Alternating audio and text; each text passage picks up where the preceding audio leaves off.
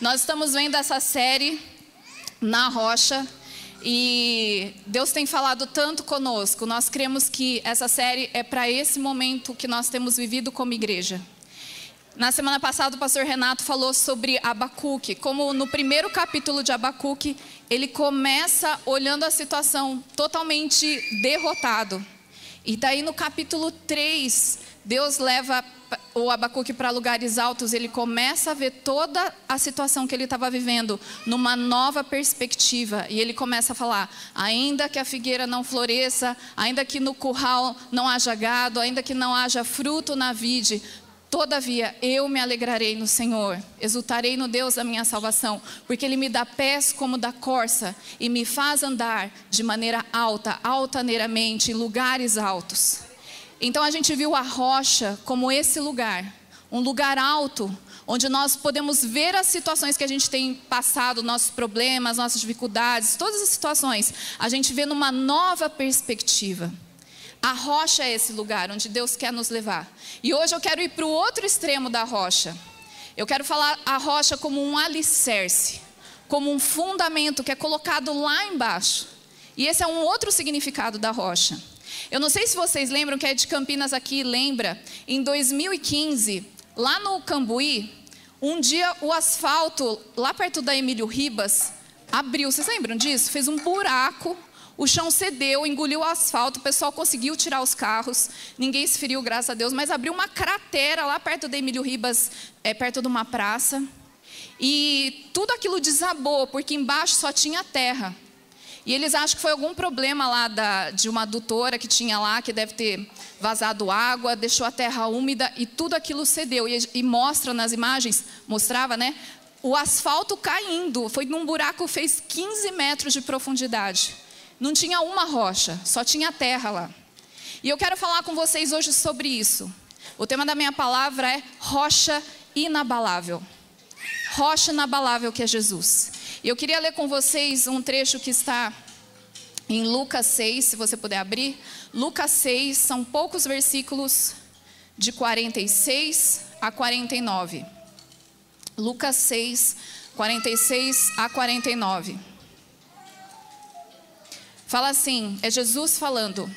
Por que vocês me chamam Senhor, Senhor e não fazem o que eu digo? Eu lhes mostrarei a que se compara aquele que vem a mim, ouve as minhas palavras e as pratica. É como um homem que, ao construir uma casa, cavou fundo e colocou os alicerces na rocha.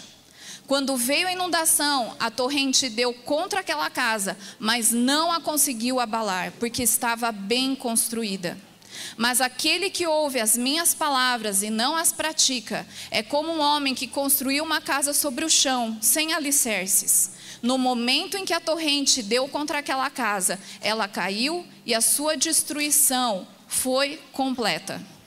O que eu quero falar aqui é sobre cavar fundo. Hoje eu quero focar nisso, sobre cavar fundo. Quando Jesus fala assim, quem ouve as minhas palavras, que palavras são essas que Jesus está se referindo? Esse trecho de Lucas 6 é o mesmo que está em Mateus 5, 6 e 7. Se você quer entender bem como que é o reino de Deus, como que é esse negócio de ser parecido com Cristo, lê Mateus 5, 6 e 7. Esses três capítulos de Mateus e também Lucas 6 se enquadra nisso, é referente a esse trecho, fala dos princípios do reino de Deus. Se você quer ser um cidadão do reino de Deus, se você quer entrar nesse reino de Deus, como que um cidadão do reino se porta? Tá? Sua conduta, toda a nossa conduta de comportamento está nesses três capítulos. E Jesus estava falando do que era ser cristão, o que era acreditar em Deus, o que era o evangelho do reino, ele fala nesses três capítulos. E Jesus termina esse sermão do monte, sermão da montanha que é conhecido, Jesus termina falando assim: sabe tudo isso aqui que eu falei para vocês? Quem ouve tudo eu, isso que eu falei e pratica, é semelhante a uma pessoa que vai construir uma casa. Só que não é construir do chão para cima. É uma pessoa que vai cavar fundo que vai cavar profundamente. E conforme ela cava, ela vai cavando até achar uma rocha. E quando ela acha essa rocha, aí ela coloca os alicerces que vão sustentar essa, essa casa, ele coloca sobre essa rocha. E aí ele constrói a sua casa. Então Jesus está falando dos princípios do reino. Quando a gente não só ouve, mas a gente pratica os princípios do reino de Deus, a gente está cavando e a gente está construindo tudo que a nossa vida, né? Não estou falando só de uma construção de uma casa, de um lar, de uma família, mas a gente constrói a nossa vida sobre essa rocha. E eu queria falar um pouco sobre esses princípios que Jesus fala aqui. É, esses princípios eu vou usar em Mateus 5, que são as bem-aventuranças. Já ouviu falar das bem-aventuranças? Elas são muito conhecidas e eu quero falar melhor delas hoje com vocês. Em Mateus 5, versículo 3 fala assim: Bem-aventurados os pobres de espírito, pois deles é o reino dos céus. Eu sempre brinco, né? Tem gente que acha que pobre de espírito, né, é que a gente só tem corpo e alma. O espírito, parece que você perdeu, ficou, perdi o espírito, foi embora. Não é isso, tá? Pobre de espírito é aquela pessoa que ela entregou tudo o que ela tem para Deus ela está pobre porque ela não tem mais nada para entregar para Deus. Ela entregou a carreira dela, ela entregou o futuro dela, ela entregou a família dela, ela entregou os seus sonhos, seus planos, suas expectativas. É uma pessoa que já entregou tudo para Deus. E aqui nesse trecho, Jesus está falando: felizes são aqueles que não têm mais nada para oferecer, porque eles já ofereceram tudo para mim. Quando uma pessoa entrega tudo, é como se ela saísse de cena. Senhor, eu dou um passo para trás, eu te entrego tudo, eu saio de cena. E quando a gente sai de cena, Jesus vem, o reino dele vem, e ele faz todas as coisas através da nossa vida. E você ser pobre de espírito e entregar tudo é cavar. Porque quando você cava, o que, que você está fazendo? Você está tirando terra Cavar é difícil porque, além de você ter que ir para baixo, você está tirando terra. Você está tirando coisas que estão ocupando o lugar de uma rocha que é firme. Então eu estou cavando, eu estou tirando essas coisas e estou jogando lá na caçamba de entulho. E eu queria te desafiar a pensar hoje. Existe algo que você precisa cavar, que você precisa tirar aí, que ainda está te deixando rico de espírito, mas Jesus está te convidando a ser pobre, você cavar pegar essas coisas onde você tem depositado a sua confiança e jogar numa caçamba de entulho e deixar esse buraco, falar: Jesus, tudo que eu tenho eu já te entreguei. Minhas mãos estão vazias, porque minha família é tua, os meus bens são teus, meus sonhos são teus, eu já te entreguei tudo. Eu entreguei meu passado a ti, eu entreguei meu presente a ti, eu entreguei meu futuro a ti. Jesus nos convida a sermos assim. E quando a gente é pobre de espírito, a gente é feliz porque a gente está indo em direção a essa rocha, estamos colocando nossa vida sobre a rocha. Mateus 5, no versículo 4, Jesus fala: Bem-aventurados os que choram, pois serão consolados. Isso na versão, na Bíblia, a mensagem, eu gosto muito de ler as bem-aventuranças nessa Bíblia, fala assim: Abençoados são vocês que sofrem por terem perdido o que mais amavam só assim poderão ser abraçados por aquele que é o amor supremo. Sabe quando a gente começa a cavar, muitas vezes você chorar, ser feliz é aquele que chora, porque você só experimenta do consolo de Deus quando você está com alguma perda, quando você está em luto, quando você está sofrendo. Consolo de Deus só experimenta. Você já pensou nisso? Eu só experimento o consolo de Deus se eu estou muito triste. Se eu estou com uma, um buraco no meu coração, se eu vejo as coisas, eu sinto perdas, perdas que eu sofri, às vezes é um trabalho, às vezes é um sonho, às vezes são frustrações que você passa, são perdas. E isso vai te deixando um buraco que só Deus pode consolar. Então, feliz é você quando você passa por frustrações. Às vezes, frustrações na sua carreira, às vezes, frustrações no seu ministério. Se você não passa por frustrações, tristezas e perdas, você nunca vai experimentar do consolo de Deus que só Ele pode dar e só Ele pode te preencher por completo. E é difícil passar isso. É difícil passar por isso. Por isso que quando eu passo por isso, eu estou cavando. Eu estou indo para baixo. No versículo 5, bem-aventurados os humildes, pois eles receberão a terra por herança. Na versão a mensagem fala: abençoados são vocês que se contentam com o que são nem mais nem menos. Assim vocês se verão como orgulhosos donos de tudo que não pode ser comprado. Sabe, a gente tem uma tendência a se comparar, né? A gente sempre está se comparando e a rede social existe para isso, né? Para ajudar a gente a se comparar e se sentir um nada perto dos outros, né? E às vezes você pode estar tá olhando a sua vida e você falar assim: Poxa, Senhor, estou cavando. Pode me chamar de coveiro, não me chama mais de Priscila, me chama de coveiro, porque eu só estou cavando. Eu sinto que eu estou cavando minha própria cova. Está difícil. E você lá cavando, sendo pobre de espírito, você chorando, sendo consolado por Deus, mas você fala, Deus, será que tem um, um fim, esse buraco que eu estou cavando aqui? E aí você olha para o outro, está aquela vida sólida, está tudo aquilo bonito, né? tudo construído. Você fala assim, meu, para ele foi tão rápido, ele nem precisou cavar. E esse é um grande problema nosso, a gente sempre se compara com as pessoas erradas. Você já reparou nisso? Você sempre se compara com as pessoas erradas. E a gente tem que se comparar com Jesus. Jesus cavou a própria cova, ou seja, ele carregou a própria cruz. E às vezes a gente se compara com pessoas que não cavaram fundo, não criaram alicerce, e na primeira tempestade que vier, a casa dele vai ruir, vai cair, fala que a destruição foi completa. Então eu quero te desafiar, quando você estiver cavando, você estiver sendo humilde, não se compara com os outros. Não fica se lamentando que você não tem a ostentação daquela casa linda que está construída de três andares. Mas pensa, eu não vou focar na ostentação exterior de uma casa. O reino de Deus é para aqueles que focam no alicerce, que focam na rocha, que aprendem a ser mansos e humildes como Jesus. É esse cidadão do reino que Jesus está procurando. Jesus começa esse trecho falando: vocês ouvem e não praticam. Vocês estão ouvindo e vocês não cavam. Eu estou falando que a vida com Cristo é cavar, encontrar a rocha, vocês já querem construir do, do, do térreo. A gente tem que primeiro ir para o subsolo, e Jesus sempre ensinou isso, porque ele era o mais alto e ele se fez homem. E eu sempre falo, ele não se fez presidente nem jogador de futebol, mas ele se fez servo. E ele se humilhou no lugar mais baixo. Ele cavou, ele foi lá embaixo para nos dar um exemplo e mostrar que quando a gente vai naquele lugar mais baixo, a palavra de Deus fala que Deus é quem levanta os humildes. E aqueles soberbos que não quiseram cavar, mas quiseram construir, ostentar coisas sem alicerce. A palavra de Deus fala: os soberbos Deus derruba. E não é nem Deus, vem uma tempestade, vem um problema, uma aflição, já cai. Deus quer um povo que aprende a ser humilde como ele, amém? Que cava fundo. No versículo 6 fala: Bem-aventurados os que têm fome e sede de justiça, pois serão satisfeitos. Você já sofreu alguma injustiça? Eu já sofri várias.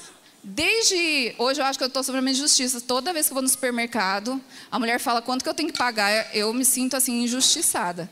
Eu acho que está tudo errado. Mas outras injustiças, às vezes no trabalho, pessoas que te traem, pessoas que falam mal de você. Não tem, a gente sofre injustiças, né? Eu sei que todo mundo aqui já sofreu alguma. E qual a nossa tendência como ser humano? É a gente fazer justiça com as nossas próprias mãos. É a gente dar um jeito é a gente resolver com a nossa própria força. Mas aqui fala: bem-aventurados os que, têm, os que têm fome e sede de justiça. E a justiça não é a nossa, porque a nossa justiça é um trapo imundo, mas é a justiça de Deus. Ou seja, Senhor, eu fui injustiçado, mas eu não vou procurar vingança. Eu não vou revidar. Eu te entrego aqui a minha situação, que eu fui injustiçada, e eu confio que o Senhor vai resolver da melhor forma. E sabe, às vezes eu vi a pessoa que me injustiçou prosperando. Eu ficava revoltada, porque eu fazia aquela macumba evangélica, né? Semeou, vai colher. A palavra de Deus diz. E eu ficava amaldiçoando a pessoa usando a própria Bíblia. Isso é resolver as coisas na minha própria justiça. Eu não estava tendo fome e sede de justiça, eu estava tendo fome e sede de vingança. E aqui o que Jesus ensina é a gente ter fome e sede de justiça. Isso é entregar e falar: Deus, a minha justiça é imunda. Eu confio na tua. Eu confio na tua e eu entrego essa situação, eu entrego essa pessoa, eu perdoo essa pessoa, eu libero essa pessoa, eu entrego para o Senhor, porque o Senhor faz muito melhor do que eu. Quando a gente faz isso, gente, eu sei que é muito difícil e por isso que isso é cavar. e eu tiro a minha própria justiça que é imunda e eu jogo lá na caçamba, na caçamba do entulho. Eu falo, Deus, isso aqui é para ir para o lixão.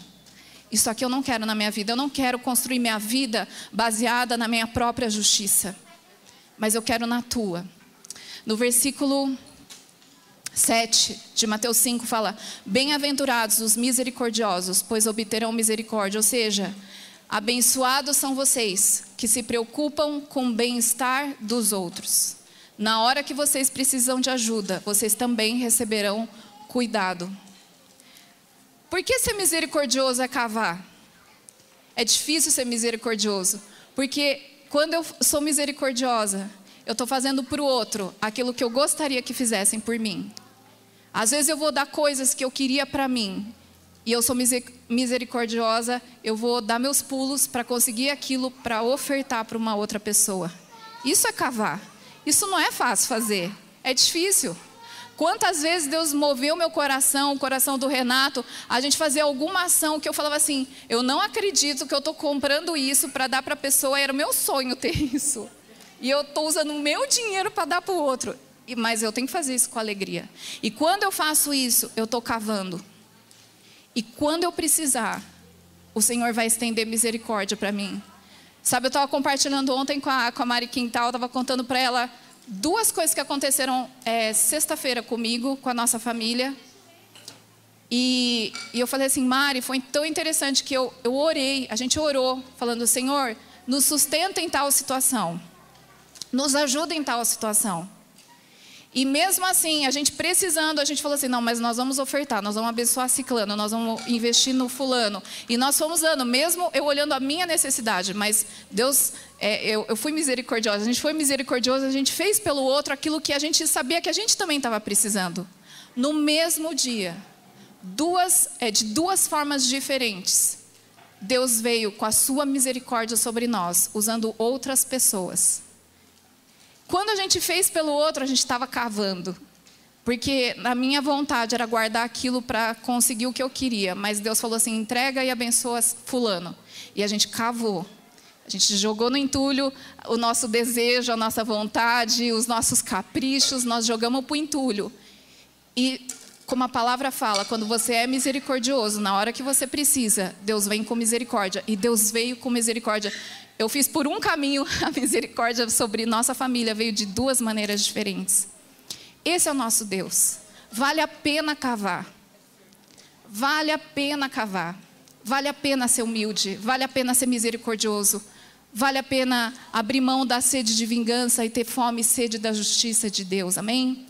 O outro versículo está no versículo 8. Bem-aventurados os puros de coração pois verão a Deus. Hoje a gente cantou isso. Abra os olhos do meu coração, porque eu quero te ver. Você quer ver a Deus? Coloque em ordem o teu mundo interior. Aquilo que ninguém vê. E eu vou ser bem sincera, às vezes eu tenho vontade de pegar a cara de algumas pessoas, ninguém está aqui, tá? Pode ficar tranquilo. Às vezes eu tenho vontade, sabe quando você se imagina pegando a cara da pessoa pelo cabelo, assim, né? Raspando no asfalto quente, né? Tem até essa expressão. Imagina, né, que vocês sentem isso, né? Às vezes você, você se visualiza fazendo isso. Gente, meu, meu, meu interior está podre. Se eu penso uma coisa dessa, se eu sonho fazer uma coisa dessa, é porque está errado as coisas aqui dentro de mim. E é claro que eu não vou falar, né? Você acha que eu vou falar que eu quero fazer isso? Eu só penso. Mas meu, isso não é ser puro de coração.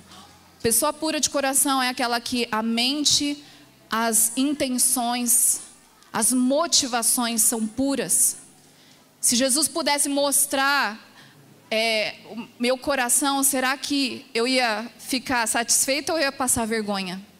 Então eu preciso colocar meu mundo interior em ordem, meus pensamentos, aquilo que eu faço quando ninguém está vendo, aqueles sites que eu acesso quando ninguém está vendo, será que está puro? Aquilo que eu penso, quando o seu chefe vira de costas, você mostra a língua para ele, faz uma careta. Isso não é pureza do coração. Deus quer purificar o nosso coração. E quando a gente se abre para ser puro, eu estou cavando. Porque eu estou abrindo mão do meu orgulho. Porque quando eu sou impura de coração, o que, que eu estou fazendo? Eu estou satisfazendo a minha carne. Eu estou satisfazendo os meus desejos. E isso é orgulho. E quando eu abro mão e falo, eu quero ser pura, como Jesus, eu estou cavando, eu estou descendo e eu estou indo em direção à rocha. Amém? Como vocês estão aí, gente? Deixa eu só fazer uma pausa. Gente! Parabéns, Diogo. Você leva jeito. Tá muito bonito, continuem. Já já vai ter a casa aí na rocha. Vamos lá então, pro próximo, o versículo 9, já estou acabando.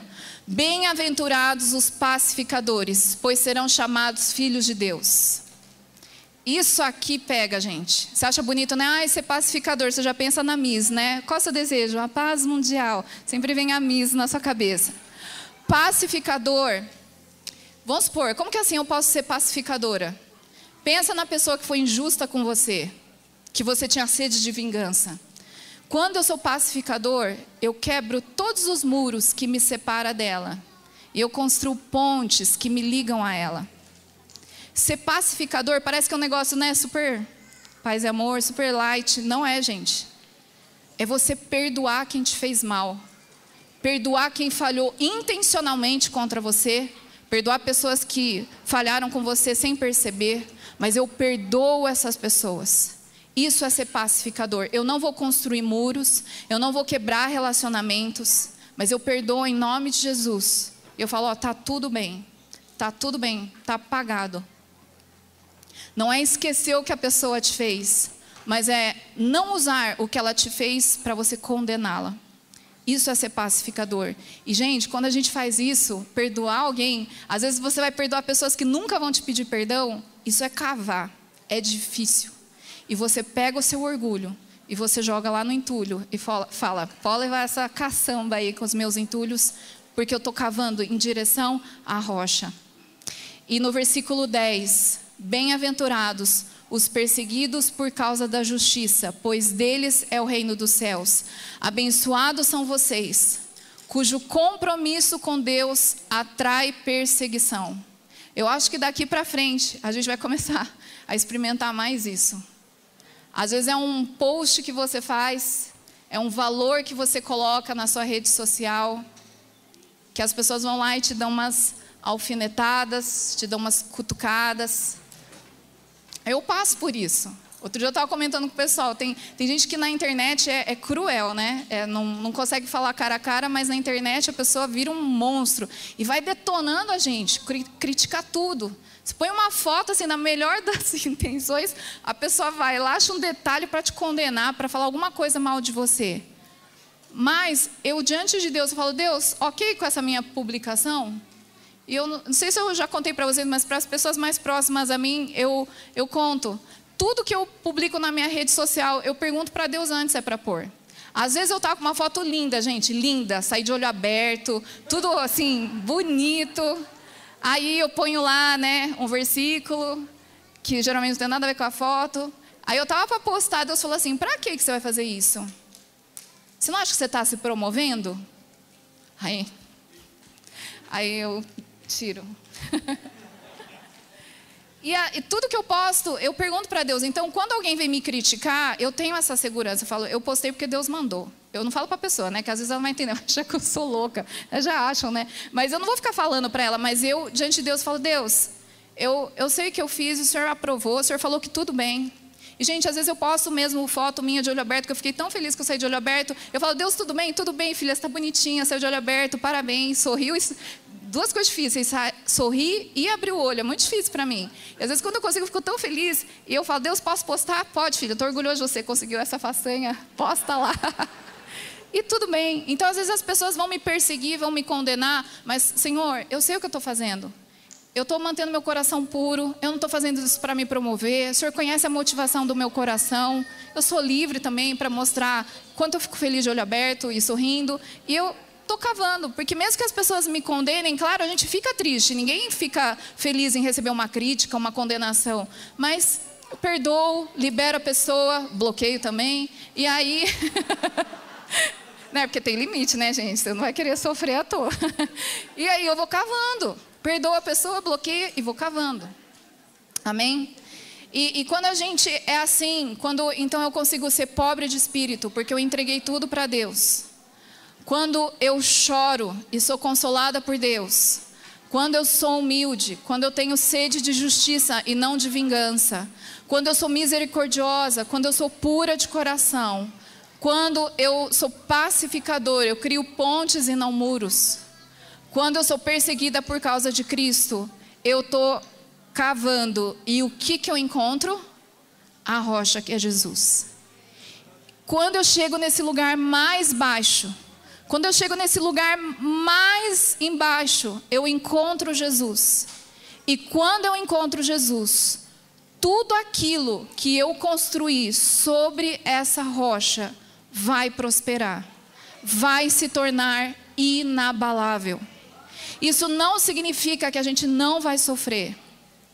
Isso não significa que a gente não vai passar por situações difíceis, porque aqui a gente vê tanto para a pessoa que construiu a casa tendo alicerce na rocha, quanto aquela que construiu no térreo para cima.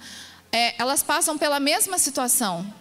Os ventos fortes vêm, a tempestade vem. Se você pega esse mesmo trecho, está em Mateus 7, você, a, a palavra fala que veio vento dos lados, veio chuva de cima e vieram torrentes de água por baixo. Ou seja, por todo lado está tendo tempestade, parece que está sendo atingido de todos os lados. Mas se eu sou essa pessoa que é feliz, bem-aventurado é feliz, é abençoado.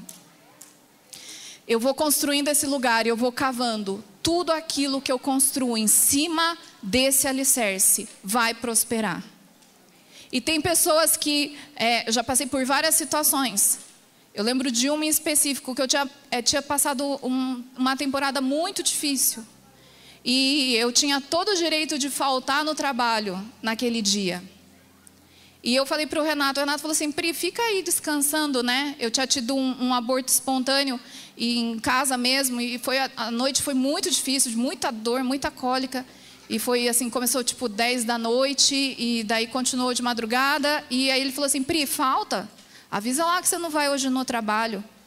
E, e, eu falei assim: não, eu acho que se eu ficar em casa vai ser pior, né? Eu vou trabalhar porque os alunos sempre me distraem e me fazem rir, então eu vou lá. E, e eu fui trabalhar. E aí eu cheguei lá, o meu chefe estava sabendo da situação, alguns dos meus colegas também, eles assim: como que você veio trabalhar hoje? Você é louca? Eu falei assim: não, gente, tá tudo bem, tá tudo bem. E eu trabalhei, não fiquei chorando na sala de aula, não fiquei me fazendo de coitada, não fiquei pedindo abraço para os alunos por carência, nada disso. Dei aula normal. Trabalhei normalmente. E às vezes são coisas pequenas que ficam testemunho para todo mundo que está te observando, que te conhece, às vezes no seu trabalho, na sua família.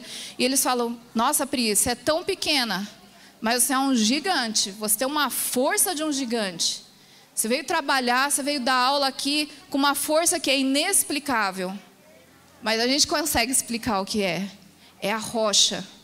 É eu saber, falar assim, puxa, eu não fiquei lamentando, falar, Deus, por que o Senhor tirou esse neném? Por que o Senhor me fez perder? Não, eu fui cavando, Senhor, eu, eu vou passar por isso, o Senhor está comigo. E eu vou descer, eu vou cavar. O Senhor está me ajudando a identificar todos os entulhos que precisam ir para essa caçamba e eu lançar fora. E é isso que eu vou fazer. Amém? Deus quer um povo que se torna inabalável. Não é a economia que te abala. Não é situações na tua família, não é doença na tua família que vai te abalar. Não é o problema que for que vai, que vai aparecer e, e vai tentar te derrubar. Mas se o seu alicerce está firme na rocha, pode vir o que for, você vai ser uma casa que vai ser um lugar para onde as pessoas vão correr. E eu sinto que Deus quer levantar todos nós aqui, eu, eu sinto não, eu tenho certeza, eu tenho convicção. Deus quer levantar todos nós aqui como, como essa casa que é estabelecida num lugar alto. No livro dos profetas maiores fala que no, nos últimos dias as pessoas correrão e elas vão segurar nas nossas vestes.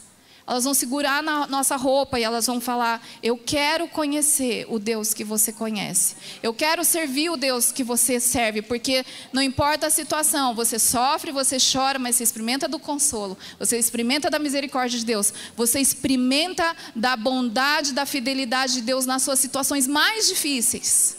E continua inabalável, porque estamos na rocha. Amém?